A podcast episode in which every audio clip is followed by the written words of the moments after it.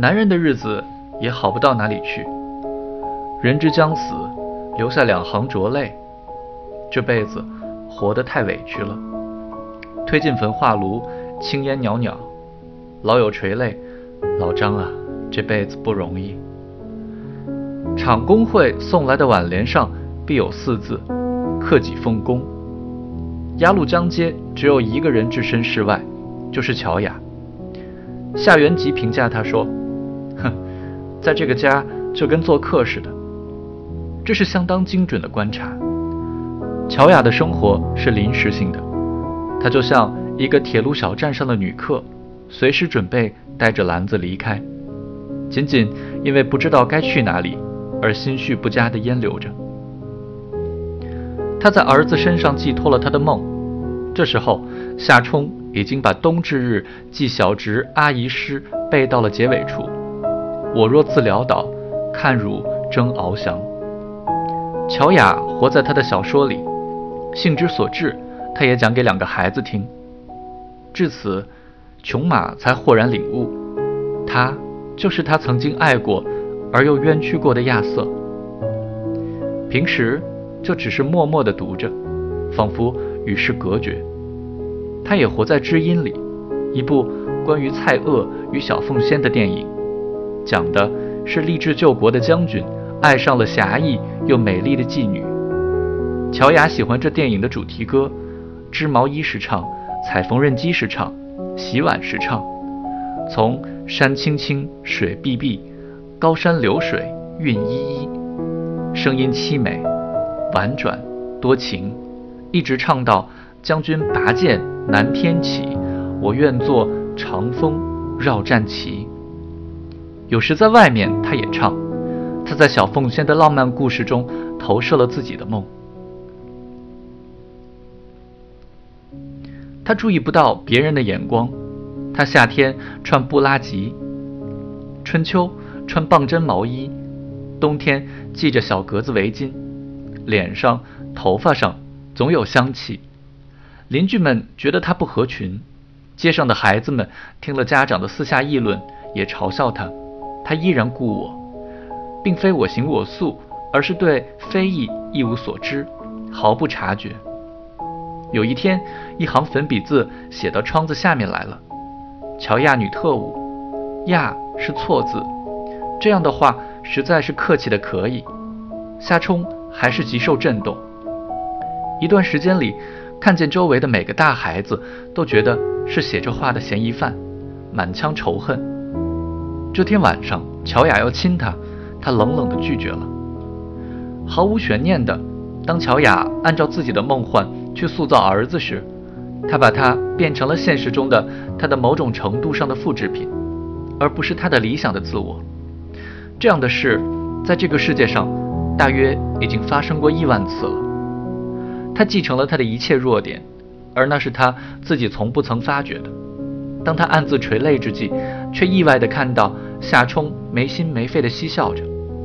他不专心学习算术，却试图偷偷跑出去玩。他就像一只想当金枪鱼的猫，想教他的孩子游泳，却发现他在挥动着想象中的鱼鳍爬树。这些时候，他总是大吃一惊。乔雅对此的反应是，命令夏冲不许哭叫，然后拉起窗帘，用夏冲自己钉的小板凳狠狠地揍他。在关于学校的第一个记忆里。夏冲已经坐在了龟孙盐场子弟小学的一年级一班的教室里，接受基础测验。他流利地背出了一百个数，志得意满。一个三角眼、狐狸脸的女老师，大约二十五岁，自称孙小天，是他们的班主任。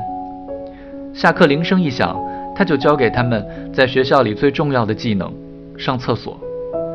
在他的带领下，他们穿过。长的像公路似的走廊，经过为巨人而设的楼梯，像一串根须相连的土豆，一个拉着另一个的手。孙老师把他们分门别类塞进两个不同的厕所，说：“记住这次进的门，以后不许弄错。”等他们从厕所出来的时候，一半的孩子因为历险成功而志满意得，另一半则哭哭啼啼。有的人尿湿了裤子。有的人把裤子整个脱了，又没办法重新穿上，更多的则是被吓着了。总的来说，他们非常紧张，主要是因为高年级的学生们老是冲他们喊“小一年儿，小一年儿”。这种歧视在散发着浓烈氨水气味的厕所里显得尤其可怕。七岁的孩子和十一岁的孩子的体格差得太多了，简直是小鸡和老熊的区别。等到放学的时候，小鸡们按照回家路线排成几支路队穿过校园，畏畏缩缩，眼神躲闪，自觉低人一等，十分害怕。上课时，孙小天命令他们挺直腰板。把手背到背后，可是夏冲总是忍不住伸出手去摸他的崭新的田字格本。为了一旦丢掉田字格本，捡到的人能送还给他，他在他的绿色封皮上工工整整地写好了自己的名字和地址：宇宙、银河系、地球、亚洲、中国、东北、原石城、夏冲。下午五点，路长喊一声。起步走，夏冲所在的六人路队就迈开步子。路长接下来喊：“学习雷锋好榜样，预备唱。”队伍中就有五个人齐声唱道：“学习雷锋好榜样，忠于革命，忠于党，爱憎分明不忘本，立场坚定，斗志强，情绪激昂饱满，立场坚定，斗志强。”第六个小孩。暗暗震惊，怎么他们都会唱？太难理解了。他想不到，由于没正式上过幼儿园，他早早成了话外之人。他嘴巴一开一合，假唱。类似的事情多了，他有个感觉，自己是个被摒除的家伙。孙小天留着长发，而不是简朴的短发，把衬衫的白领从毛式制服中翻出来。背着一只时髦而且相当昂贵的猪皮挎包，她是那种年纪轻轻却像个奶奶一样做事的女人。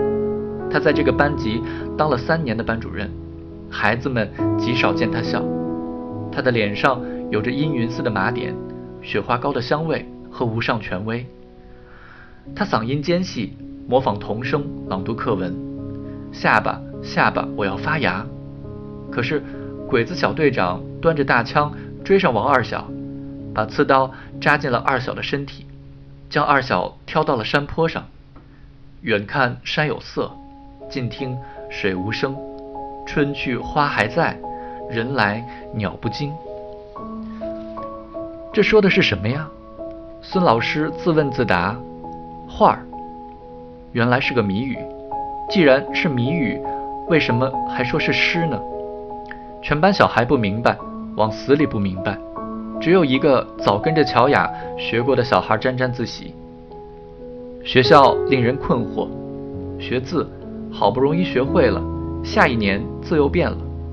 道字刚开始学时左合右刀，下学期还要再学一遍，变成了左合右咬。这就是第二次汉字简化方案失败了。夏冲心里抵触，怎么越改越难写呢？这国家还有没有个准儿啊？教室里的画像也变。刚入学时，黑板上方挂着毛主席和华主席，一晃，华主席不见了；再一晃，又变成了马恩列毛。入学后的第二个星期一，是这年的最后一个酷暑天。上午十点钟，全校小孩子在操场上做完了操，听校长讲话。校长待在二楼广播室里。乘着榆树的阴凉，讲了半个小时。他说的是，这所学校是这个区的最优秀的小学，这个区是原石城的最重要的区，原石城是这个省的最了不起的城市，而这个省是重要的工业基地和共和国的长子。至于中国，夫复何言？当然是世界上最伟大、最文明、最光荣的国家。夏冲感到浑身沐浴着神圣的光辉，可是光辉更多的来自一丝云影也无的天空。烈日当空，蝉声大噪，夏冲的眼前一阵阵发黑。方阵中有个小孩一头栽倒在地，几个老师赶紧把他抬到树荫里。校长注意到了这一点，停顿了一下，继续讲下去，就像有人撞了一下跳棋棋盘，一个又一个小孩接连中暑栽倒，最后一个女老师也摔倒了。校长终于说：“最后，希望我们硅酸盐厂子弟小学每个老师、每个同学，师以孝为家，生以孝为荣，增强集体荣誉感，把我校的先进模范学校的荣誉保持下去。”今天就到这里。